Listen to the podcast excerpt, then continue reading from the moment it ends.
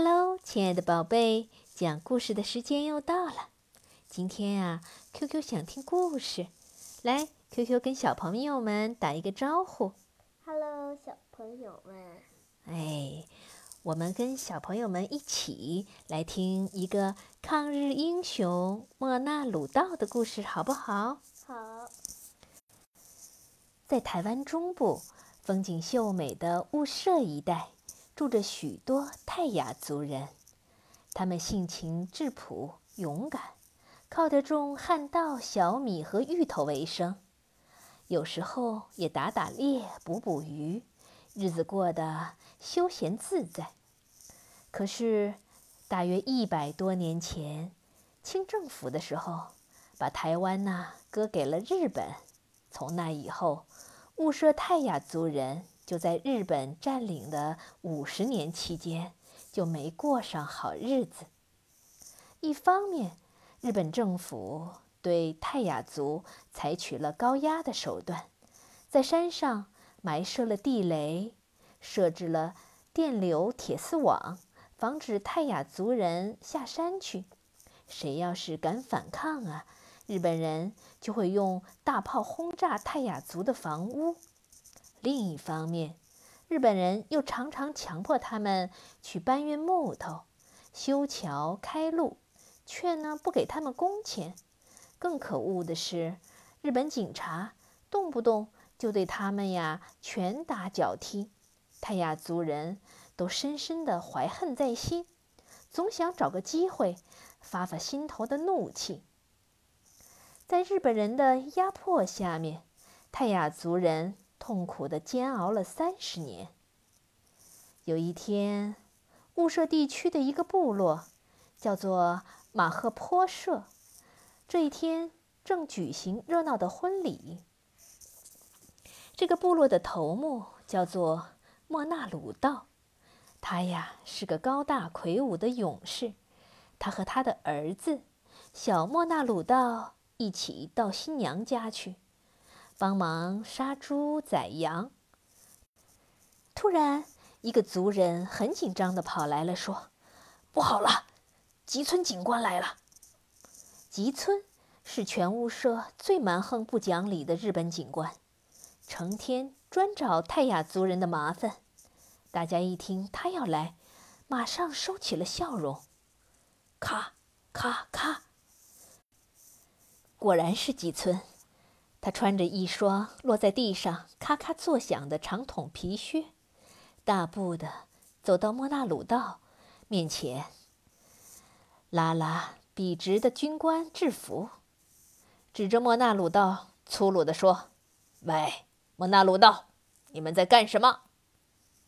莫那鲁道生怕吉村又要闹事儿，就说：“吉村警官，我们要办喜事。”请进来喝一杯喜酒吧。吉村傲慢地推开了莫那鲁道，小莫那马上端了一杯酒，拉着吉村说：“来，吉村警官，请喝一杯。”没想到小莫那鲁道手上还沾着猪血，一拉吉村，猪血就玷污了他干净的衬衫。吉村铁青着脸，翘起了八字胡，大骂道。好大的胆子！你竟敢弄脏了我的制服！说完，举起手，猛地打了小莫那鲁道一巴掌。小莫那鲁道年轻气盛，平常又最恨日本警官，这一来心头也火了，扭住吉村就大打出手。小莫那鲁道粗壮结实，矮小的吉村根本不是他的对手，只有被挨打的份儿。一旁的泰雅族人看到日本警察挨打，就觉得痛快极了，还兴奋地为小莫莫那鲁道在加油。这一架打下来呀，吉村鼻青脸肿，笔挺的制服也撕破了。他恶狠狠地丢下了几句，说：“你们，你们这些野蛮的犯人，我一定要请总督派兵上来。”把你们通通的抓起来！说完呀，就一拐一拐的走了。当天晚上，几个马赫坡社的泰雅族青年聚集在莫纳鲁道家。他们呀，一起讨论白天发生的事情。他们知道吉村这次吃了亏，一定会加倍的报复，所以大家都在想如何对付。小莫纳鲁道拍拍胸脯说：“哼，他们敢来，我就打断他们的狗腿。”莫纳鲁道的头目吸了口烟，望望角落里一直沉默的青年，说。花岗老师，你有没有意见？大家的眼光都集中在这个年轻人身上。他呀，是雾社地区唯一受过教育的泰雅族人，在公学校里当老师，还被强迫改了一个日本名字，叫做花岗一郎。他听莫那鲁道的头目问他，就站起来说。日本人有枪有炮，还有许多更可怕的武器。我们泰雅族人呐，只有大刀，绝对不是他们的对手。所有的人听到这里，立刻沉默了下来。莫纳鲁道呼噜呼噜的直抽烟。过了好长一段时间，他突然站了起来，两眼射出坚定的光芒，大声说道。日本人把我们欺负够了，我们已经忍受了三十多年，今天不能再忍受下去。现在，泰雅族人必须团结起来反抗他们，让他们知道泰雅族人不是好欺负的。对，我们和日本人拼了，即便他们有枪有炮，我们也不怕。几个年轻人一听。满腔的热血都沸腾了起来。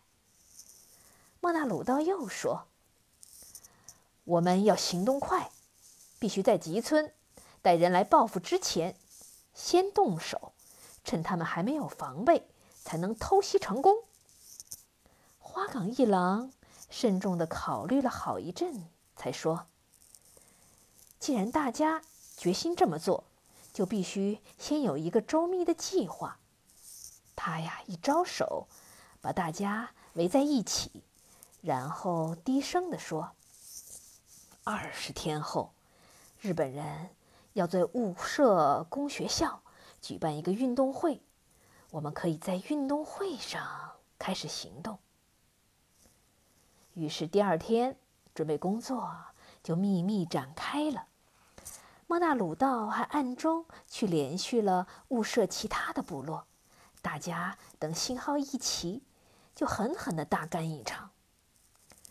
十月二十七日早上，天上的云低低的压了下来，连一丝风都没有。雾社工学校的操场上挤满了人，运动会开始了。所有参加的人都站起来，高声唱着日本国歌。突然，一个泰雅族青年飞快地冲上了司令台，怒喝一声，举起白晃晃的大刀，唰的朝一个日本军官砍了下去。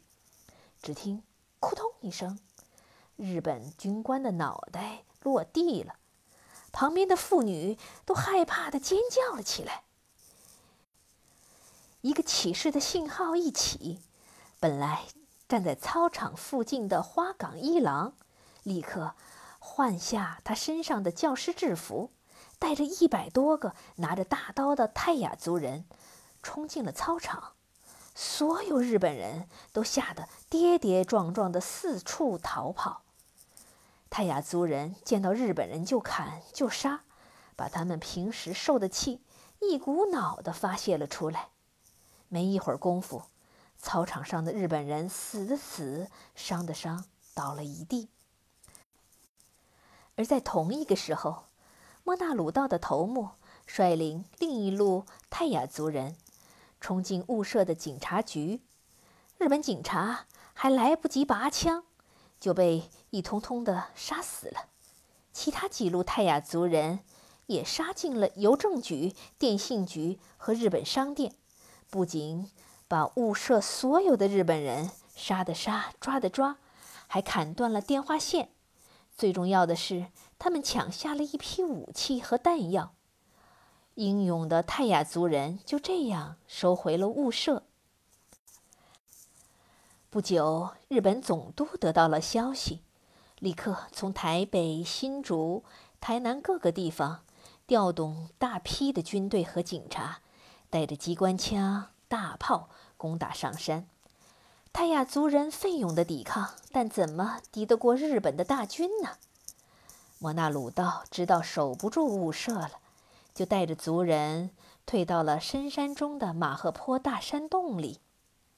这个山洞很大很大，前面有湍急的马赫坡溪，后面有悬崖峭壁，四周又围绕着浓密高大的树林。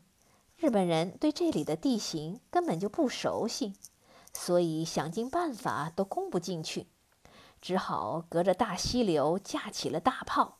轰轰，朝对岸猛烈的轰炸。泰雅族人虽然大部分受了重伤，但仍旧咬紧牙关坚持了下去。日本人拥有最先进的武器，却一连打了好几天几夜，还是不能使泰雅人投降。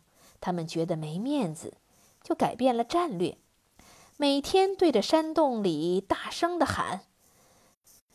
出来吧！只要你们投降，就可以活命。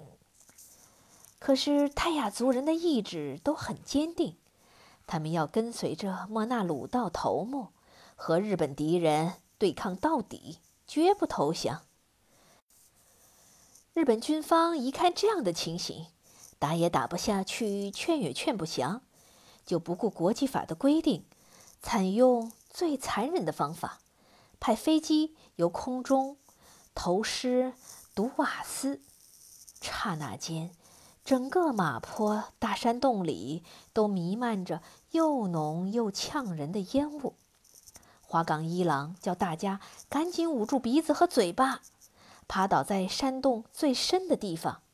可是，仍然有许多的泰雅族人吸入了毒瓦斯，痛苦地倒在了地上大叫。然后全身发紫而死了。这时候，莫那鲁道看看剩下的弹药已经快要用完了，知道他们坚持不下去了，就咬紧牙关，沉痛地对其他人说：“过不了多少时候，日本人就会攻进来了。我想，我们泰雅族人宁可勇敢地自杀。”也不要死在日本人手里。说完，他举起枪，砰的一声，结束了自己的生命。花岗一郎和剩下来的泰雅族人，也都和莫那鲁道一样，用手枪或山刀自杀了。一时，鲜血洒满了马河坡山洞，更染红了。马赫坡西。这次壮烈的雾社事件，前后经过了五十多天。牺牲的泰雅族人有九百多人。抗日英雄莫那鲁道率领族人反抗日本人的英勇事迹，从此传遍了台湾各地。一些不甘心受日本人统治的台湾同胞，也都纷纷效法莫那鲁道的精神。组织义勇军起来反抗日本人，发生了许多可歌可泣的抗日故事。好啦，今天的故事讲完了。QQ，你觉得这个故事感人吗？感人。嗯，在二次大战的时候，日本在亚洲啊发动了许多的侵略战争，成为近代历史上的一个罪人。他不仅啊，侵略了我们中国，嗯，而且当时，啊，在沦陷在日本人手里的也有台湾同胞，嗯，以至于连日本人都一直以为顺从的雾社泰雅族人都起来反抗他们。他们奋不顾身，以血肉之躯对抗大炮啊、毒气。今天缅怀雾社忠魂之余，我们要谨记八年抗战的一个教训，奋发图强。好啦，一说到这样的事情就很沉重，好吗？我们睡觉了，晚安。